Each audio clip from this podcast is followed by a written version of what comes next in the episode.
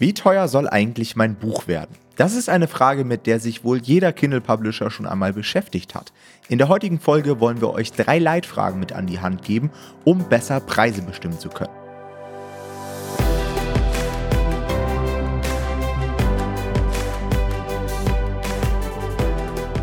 Hallo und herzlich willkommen zu einer neuen Folge vom Verlagsniveau Podcast. Und heute wollen wir euch einmal zeigen, wie ihr den richtigen Preis für euer Buch finden und bestimmen könnt. Wir haben für euch einmal drei Leitfragen vorbereitet, die uns dabei helfen, zumindest uns dem optimalen Preis anzunähern. Man muss natürlich dazu sagen, man kann immer nur auf Basis der Daten entscheiden, die einem vorliegen und es bleibt natürlich ein gewisses Restrisiko, dass man vielleicht das Optimum nicht ganz trifft. Denn wer schon mal sich Gedanken dazu gemacht hat, der wird merken, bei der Preisfindung spielen gewisse Faktoren eine Rolle, die zum Teil sehr komplex sind und wo es kein Schwarz-Weiß gibt. Ja? Das heißt, man muss sich das im Vorhinein gut durch den Kopf gehen lassen, um dann seinen Preis, mit dem man in den Markt reingehen möchte, vernünftig bestimmen zu können. Ja? Und in dieser Folge soll es jetzt einmal um diese Leitfragen gehen, aber vor allen Dingen auch um so ein Pricing-Strategien. Ja, denn es gibt da auch so ein paar Annäherungsmöglichkeiten, wie man vielleicht Preise auch testen kann. Wir wollen euch so ein paar Methoden zeigen, die sich einfach im Markt etabliert haben. Und die erste Leitfrage, die wir haben, ist, wie viel Tantieme habe ich überhaupt? Genau. Und das ist auch wahrscheinlich äh, erstmal die grundlegende Frage, die jeder von euch sich stellen sollte. Und um das rauszufinden, könnt ihr den Tantiem-Rechner benutzen. Da gab es früher von Amazon so eine schöne Excel, die man ausfüllen konnte. Mittlerweile könnt ihr das in diesem Help Center alles online machen von Amazon. Und im Endeffekt müsst ihr im Kopf halten, a, wir möchten mit unseren Büchern natürlich immer Geld verdienen die meisten werden es nicht einfach so aus Spaß machen und können ihr Buch irgendwie auf, weiß ich nicht, 2,79 Euro setzen, weil das die Kosten wären ohne irgendeine Marge. Also A, wir wollen damit Geld verdienen und B, wir brauchen natürlich auch immer genug Spielraum für unsere Marketingmaßnahmen. Ja? Da geht es dann um die Amazon-Ads, vielleicht um Facebook-Ads, vielleicht um Influencer-Marketing, vielleicht um Affiliate-Deals und so weiter und so fort. Das heißt, da gibt es ja ganz viele Möglichkeiten, die wir haben. Und diese beiden Sachen, die müssen wir bei der Tantieme immer mit einberechnen. Ja? Das heißt, es bringt euch nichts, wenn ihr euer Buch super billig anbietet und dann nur 1,50 Euro dann Thema habt, weil damit werdet ihr nicht viel Land sehen. Ja, das muss man einfach so sagen. Rechnet euch da immer einen guten Puffer mit ein, damit, wie gesagt, ihr gut Maßnahmen schalten könnt und auch selber noch verdient. Ja. Dann ist natürlich so, wir müssen das auch für jede Buchversion machen am Ende des Tages, denn wir haben ja normalerweise nicht nur das Taschenbuch, das ist zumindest das, was wir empfehlen würden, sondern auch eine E-Book-Version und auch eine Hardcover-Version mittlerweile. Und natürlich müsst ihr auch dafür jeweils den Preis berechnen mit der jeweiligen Tantieme. Und ihr müsst auf jeden Fall auch darauf achten, dass ihr natürlich die Preise auch aufeinander abstimmt. Ja, also wenn ihr dann zum Beispiel ein Hardcover habt, was günstiger ist als euer Taschenbuch, dann braucht ihr euch nicht wundern, dass ihr keine Taschenbücher verkauft. Oder wenn euer E-Book, ich sag mal so 99 Cent kostet und euer Taschenbuch 22 Euro, dann braucht ihr euch auch nicht wundern, dass ihr keine Taschenbücher verkauft. Und ihr kennt das aus, dem, aus unserem Podcast. Wir verdienen eigentlich das meiste mit den Taschenbüchern, mit dem Printbereich. Das heißt, sowas solltet ihr natürlich beim Pricing auch immer mit berücksichtigen. Ja, genau. Aber im Endeffekt bringt das alles nichts, wenn ihr zu teuer oder zu günstig im Markt seid. Denn ähm, dann verdienen wir zwar pro Buchverkauf gut, aber niemand kauft unser Buch. Ja, das ist ja auch ein Problem. Und deswegen kommt auch diese zweite Leitfrage jetzt zum Tragen. Genau, und die zweite Leitfrage sollte sein, was macht eigentlich meine Konkurrenz? Und das ist für viele der schwierigste Bereich, ihr Buch im Vergleich zur Konkurrenz richtig anzusiedeln. Ja, mache ich das Buch jetzt günstiger? Mache ich es teurer? Nehme ich die gleichen Preise? Was mache ich vor allen Dingen auch mit zukünftiger Konkurrenz? Denn eine Marktsituation ist ja auch dynamisch und ihr müsst immer damit rechnen, dass vielleicht auch in Zukunft neue Projekte reinkommen und so weiter. Ich kann mich sehr gut an mein BWL-Studium zurückerinnern und da wurde einmal die Preiselastizität der Nachfrage vorgestellt. Und das ist so ein Begriff, der heute bei mir wieder aufgepoppt ist in Vorbereitung auf diese Podcast-Folge. Und zwar sagt die letztendlich nur aus, wie sich die Nachfrage entwickelt im Verhältnis zum Preis. Also, nur mal so als Beispiel, wir haben jetzt ein Buch, das kostet 10 Euro und wir haben eine gewisse Nachfrage zu diesem Preis. Was passiert jetzt, wenn wir das Buch 1 Euro teurer machen? Wie stark wird sich die Nachfrage im Verhältnis verändern. Denn, das muss man natürlich auch sagen, ich kann mit einem Buch, was mir vielleicht nur 2 Euro Tantieme bringt, teilweise mehr verdienen als mit einem Buch, was mir 10 Euro Tantieme bringt, wenn ich einfach mehr verkaufe. Das heißt, es gibt auch nicht so den einen besten Preis, sondern man kann auch mit geringpreisigen Büchern natürlich deutlich mehr Geld verdienen, wenn ich eben in diesem Bereich dann deutlich mehr Nachfrage abkassiere. Ja? Das heißt, hier unterscheiden wir zwischen verschiedenen Modellen. Das eine nennt sich die sogenannte Preisführerschaft. Das heißt, ihr habt einfach das günstigste Angebot und verdient dann über die Anzahl der verkauften Bücher ja, eure Brötchen oder die Qualitätsführerschaft. Ja, dass ihr einfach sagt, hey, ich bin Qualitätsführer, ich habe das beste Produkt vielleicht sogar im Markt. Und da müsst ihr ein bisschen aufpassen, denn das darf nicht nur eure Meinung sein, sondern das muss vor allen Dingen die Zielgruppe so wahrnehmen. Und dann kostet Qualität halt auch. Ja? Also ihr könnt auch in einem Markt das teuerste Produkt haben und trotzdem euer Geld verdienen. Oder ihr habt eine spezielle Positionierung. Und das ist auch so eine Strategie, die ich sehr, sehr gerne fahre, dass ich einfach sage, hey, ich komme gar nicht so richtig in die Vergleichbarkeit mit den anderen Produkten, weil ich eine eigene Positionierung habe, ein eigenes Konzept. Ähm, ich positioniere mich doch noch so ein bisschen mehr auf eine bestimmte Zielgruppe und so weiter. Und dann kann ich auch meine eigenen Preise abrufen. Ja. Oder ihr habt andere Alleinstellungsmerkmale. Ja. Wenn jetzt Jamie Oliver sagt, hey, mein neues Buch kostet 35 Euro, ja, da kaufen das die Leute. So, der braucht seine Bücher nicht verramschen, der hat sich einen Namen gemacht und da können wir auch schon überleiten einfach zum nächsten Prinzip, denn die Frage ist ja auch, wie viel ist mein Buch wert? Ja, ihr solltet euch mhm. natürlich auch nicht unter Wert verkaufen. Ja, im Allgemeinen kann man wahrscheinlich sagen, dass Bücher eigentlich viel zu günstig sind für das, was sie liefern. Nämlich meistens, also wenn du das richtige Buch kaufst, dann kann es einen riesigen Einfluss auf dein Leben haben und ist damit halt das Geld vielfach wert normalerweise, was es gekostet hat am Ende des Tages. Ja. Aber natürlich muss man auch sagen, Wert, der Wert eines Buches ist schwer zu bestimmen, weil der natürlich auch nicht für jeden gleich ist wieder. Und die Frage, die man sich natürlich stellen könnte, ist, wenn ich dir jetzt in einem Buch zeigen würde, wie du 500 Euro verdienst, ist das Buch dann 500 Euro tatsächlich wert? Ja, ist fast schon ein bisschen eine philosophische Frage, finde ich. Normalerweise würde man wahrscheinlich sagen, du würdest halt kein Buch für 500 Euro verkaufen. Insofern wäre das jetzt nicht so unbedingt der Punkt. Aber das ist, sind schon Fragen, die man sich stellen kann. Und was da, finde ich, auch immer ein bisschen reinfließt, ist irgendwie, was für eine Zielgruppe sprecht ihr an? Also das hat auch mit der Marktsituation zu tun, die Tom angesprochen hat. Wenn ihr zum Beispiel irgendwie eine Zielgruppe ansprecht, die jetzt Unternehmer sind, ja, oder Geschäftsführer, dann ist es natürlich da auch, die sind sich dessen noch mehr bewusst häufig. Die sind sich bewusst, okay, ich bezahle vielleicht 20, 30 Euro für das Buch, aber dieser Hebel, den ich habe mit so einem Buch, der kann viel mehr wert sein. Ja, also das muss man da auch mit einfließen lassen. Im Endeffekt ist der Ansatz hier eher, wenn ihr deutlich besser seid oder sehr viel Value liefert, warum dann nicht auch mal einen teureren Preis in Anspruch nehmen? Ja, warum nicht mal sagen 20 Euro oder mehr? Ja, auch das sehen wir teilweise bei KDP. Wir sehen Bücher, die sehr hoch gepriced sind, die wirklich gut laufen, ja, weil sie ja zugeschnitten sind auf die Zielgruppe, weil das übereinstimmt mit dem Mehrwert, den sie auch kommunizieren können. Und dann gibt es insgesamt auch ein stimmiges Bild ab. Und am Ende des Tages werden wir uns sowieso eher in die Richtung entwickeln, wahrscheinlich mit den Preisen. Ja, und auch ein Gedankengang, den ich immer habe, es geht halt auch um Sichtbarkeit. Auf Amazon ist es so, wenn der Kunde die Auswahl hat zwischen verschiedenen Büchern, ja, dann vergleicht er natürlich auch die Preise und so weiter, dann kommt man in diese Vergleichbarkeit rein. Hm. Wenn aber eure Konkurrenz gar nicht so gut vermarkten kann wie ihr und dementsprechend deutlich weniger Sichtbarkeit hat, dann kann es durchaus sein, dass Leute auf euer Buch stoßen auf Amazon und die Konkurrenz gar nicht auf dem Schirm haben. Nur mal so als Beispiel, ihr habt jetzt ein Gaskell-Kochbuch und klar, wenn man jetzt oben Gaskell-Kochbuch eingibt, dann werden verschiedene Gaskell-Kochbücher angezeigt. Aber wenn ihr in der Lage seid, eurem Gaskell-Kochbuch so viel Sichtbarkeit zu verschaffen, dass ihr vielleicht auch unter Fleischrezepte oder sowas auftaucht oder auf der Startseite oder in E-Mails von Amazon oder wo auch immer, dann habt ihr halt die Chance, Bücher zu verkaufen, ohne in die Vergleichbarkeit reinzukommen. Und das ist halt so eine Sache, die ich immer ganz gerne mache.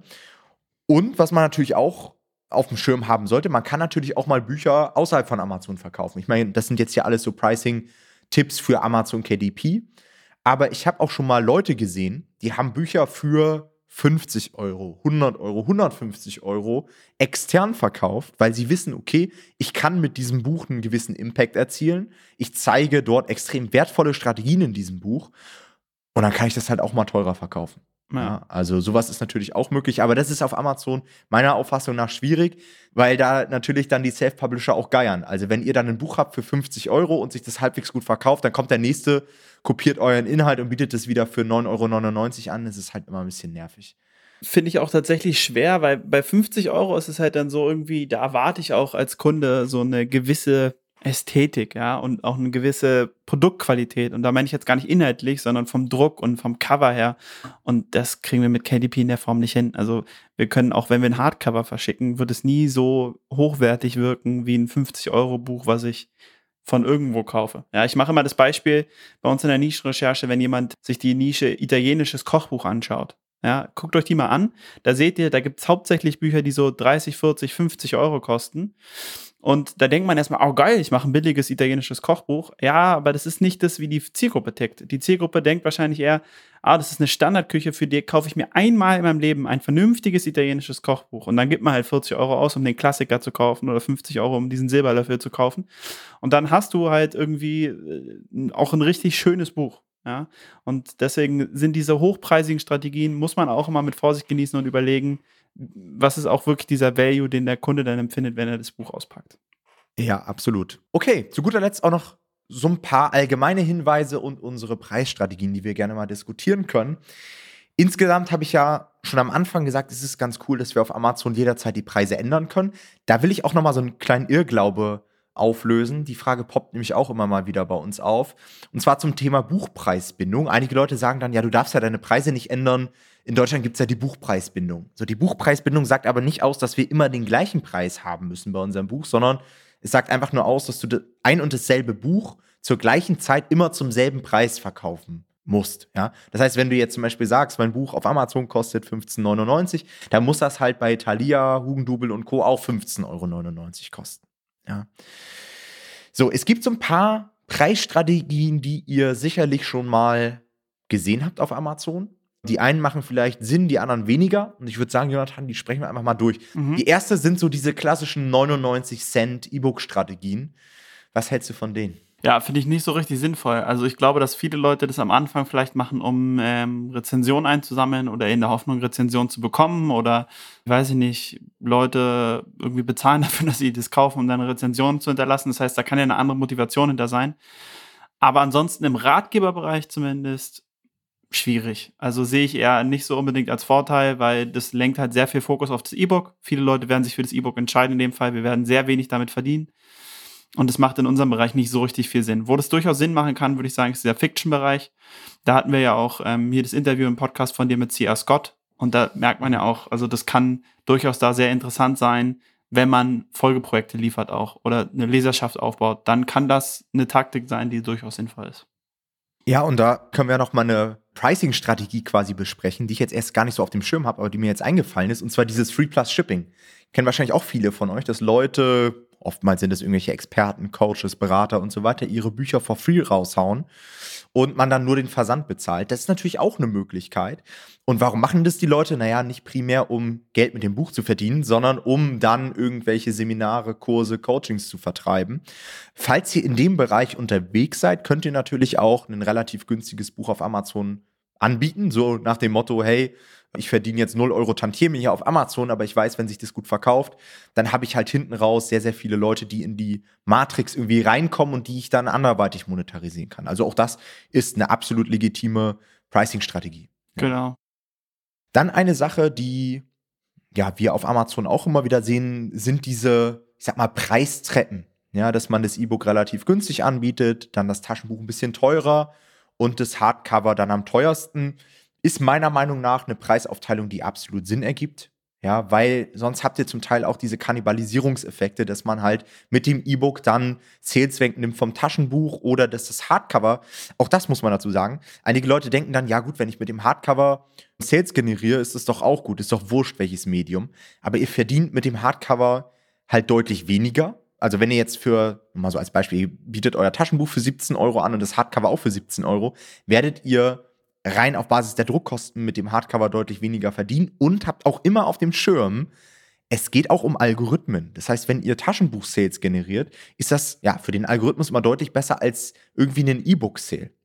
Und damit kann man sich auch viel kaputt machen. Auch eine Sache, die wir jetzt noch gar nicht auf dem Schirm hatten hier, Jonathan, sind die Hörbücher. Ja. ja. Auch da muss man immer so ein bisschen aufpassen weil so ein Hörbuch kann sich halt auch mal ausgeliehen werden oder günstig gekauft werden und kann einem vielleicht auch mal so ein Sale vom Taschenbuch klauen. Also, das sind so Dinge, die ihr einfach bei der Preisbestimmung ein Stück weit auf dem Schirm haben solltet. Ja. Dann eine weitere Strategie, die ich auch ab und zu sehe, bin ich jetzt ehrlich gesagt nicht so der Fan von, aber würde mich mal interessieren, was du dazu sagst, ist so im, im Lounge seine Preise stückweise anzuheben. Also, das sieht man auch bei gewissen Fraktionen im KDP-Markt, dass die dann irgendwie mit 7,99 ran, Mhm. reingehen, dann 9,99, dann 12,99 und dann irgendwann landen sie bei 14,99 oder so. Was ist da so die Idee dahinter? Was hältst du davon? Also ich glaube, dass viel Idee dahinter ist, äh, auch hier wieder Rezensionen zu kaufen. Also, Mhm. dass viele das deswegen machen. Ich glaube, viele andere machen das auch, weil sie denken, ja geil, dann generiere ich damit erstmal mehr Sales, weil es ja billiger ist. Und dann kann ich Stück für Stück den Preis anheben. Ist aber erfahrungsgemäß häufig nicht unbedingt von Vorteil, weil wir natürlich weniger Umsatz fahren insgesamt. Ja, also häufig, weil ich natürlich auch viel weniger, also Amazon verdient auch weniger mit meinem Buch, wenn ich es für 7,99 verkauft. Und man darf auch nicht sein Buch unter Wert verkaufen. Also ich glaube, das würde ich auch jedem empfehlen. Viele Sachen werden auch gar nicht so wert. Also ich persönlich zum Beispiel würde kein Buch für 7,99 Euro kaufen normalerweise, weil ich das Gefühl habe, das ist zu billig. Da kann, kann nichts Gutes drinstehen. Also man sollte in beide Richtungen aufpassen. Euer Buch sollte nicht zu teuer sein, aber auch nicht zu billig. Und deswegen ähm, halte ich da tatsächlich auch nicht so viel von. Mhm. Das ist ja sowieso die Frage. Wir haben ja diese Preiselastizität angesprochen. So Mhm. nach dem Motto, wenn der Preis höher geht, muss er die Nachfrage abnehmen. Ich habe tatsächlich in der Praxis das schon häufig erlebt, dass ich Preise erhöht habe und auf einmal viel besser verkauft habe. Ja. Deutlich bessere Konversionsraten haben. Weil, und ich glaube, der Grund war eher, dass halt mein Preis nicht zum Wert des Buches und zur Marktsituation gepasst hat. Ja, dass es da einfach diesen Bruch gab, dass mein Buch extrem gut eigentlich aussah und ich es zu günstig angeboten habe und sich die Kunden, wie du eben gesagt hast, dann gefragt haben, hä, warum ist das so günstig? Da muss irgendwas faul sein. Das weckt So ganz Motto. unterbewusst Ja. erstmal Misstrauen. Das ist gar nichts, was die Leute, glaube ich, aktiv denken, häufig auch, sondern es ist so unterbewusst und dann guckt man sich lieber was, also raus, was irgendwie was passt. Ja, deswegen meine ich auch vorhin, es muss irgendwie, also das ist auch meine Strategie tatsächlich meistens, es muss im Gesamtbild stimmig sein. Es ist für mich auch was Ja. total optisches. Also sieht es stimmig aus am Ende oder stolpert man darüber eventuell. Und dann ist es immer, ihr wollt nie, dass eure Kunden über irgendwas stolpern. Das ist immer ganz, ganz schlecht. Deswegen Mhm. darauf achten. Ja, eine andere Sache, die sich vielleicht auch einige Leute fragen, ist, kann man dann Preise irgendwie testen? Ja, vorab schon mal gucken, ja, was wäre dann so der optimale Preis? Das wäre geil. Also, wenn ihr da irgendwelche Strategien habt, teilt die gerne mit uns. Was man natürlich machen kann, um so ein Stück weit das Optimum herauszufinden, ist ab und zu mal den Preis zu ändern und einfach zu gucken, wie sich das Ganze auswirkt. Ich kann euch aber nur den Tipp geben, macht es nicht zu oft. Ich habe schon in der Vergangenheit, das ist aber auch schon lange her, mal Leute gehabt, die mit den Preisen immer hin und her gesprungen sind und irgendwann ist Amazon das irgendwie auf den Geist gegangen. Denn ich weiß gar nicht, ob das immer noch so ist, aber früher war das so.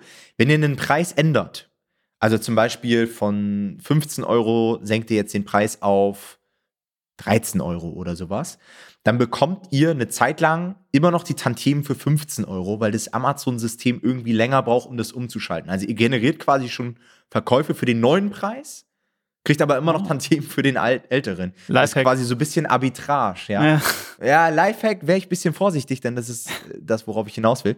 Einige Leute haben dann da Manipulationsvorwürfe bekommen und wurden dann gesperrt Ja, in der Vergangenheit, ja, Selber weil sie sich schuld. das irgendwie zunutze gemacht haben. ja. Also, aber das ist trotzdem vielleicht ganz cool für den einen oder anderen, dass man sich vielleicht so auch dem Optimum mal annähern kann und einfach mal verschiedene Preise ausprobieren kann. Ja. das stimmt. Alright, falls ihr dazu jetzt noch offene Fragen habt, und die gibt es sicherlich, denn wir haben sicherlich nicht alles abgedeckt, dann kommt gerne in unsere Facebook-Gruppe. Wir haben mittlerweile über 2000 Mitglieder in dieser Gruppe und dort bekommt ihr Antworten innerhalb von Minuten auf all eure Fragen. Wir würden uns freuen. Ansonsten bedanken wir uns wie immer fürs Zuhören. Wir hören uns in der nächsten Folge. Macht's gut. Ciao, ciao. Ciao.